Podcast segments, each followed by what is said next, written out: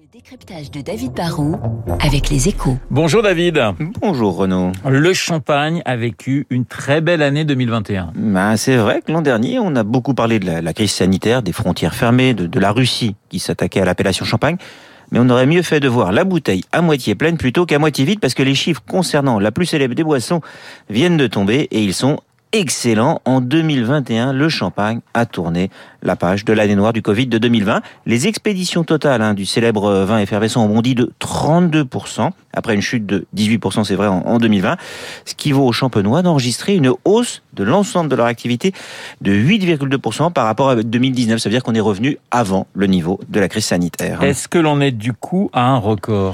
Alors en valeur, oui, en volume, non. En, en- en nombre de bouteilles, on a atteint les 322 millions de bouteilles dans le monde. C'est beaucoup, mais on avait déjà fait mieux. Il faut s'en souvenir en 2007, avant que la bulle financière n'éclate en, en- en 2008. Les, les Mouettes, Veuve Clicquot, Laurent Perrier et autres enchaînaient en fait les ventes records et avaient écoulé presque 340 millions de bouteilles. On reste en dessous de ce record en volume, mais en valeur, bah, le chiffre d'affaires des maisons champenoises va dépasser sans doute les 5 milliards et demi.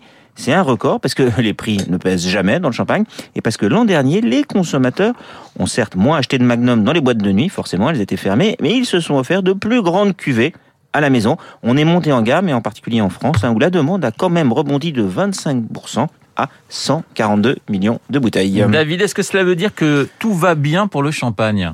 Oui, alors tout va bien, mais dans les affaires, il faut jamais s'endormir sur ses lauriers. hein. Les cava et autres prosecco italiens, espagnols ne font pas d'ombre au champagne en valeur, mais sont devenus des, des- rivaux en volume. Le, le spritz peut nous faire mal, et il faut pas négliger ce, concurrent, hein, pas de mépris.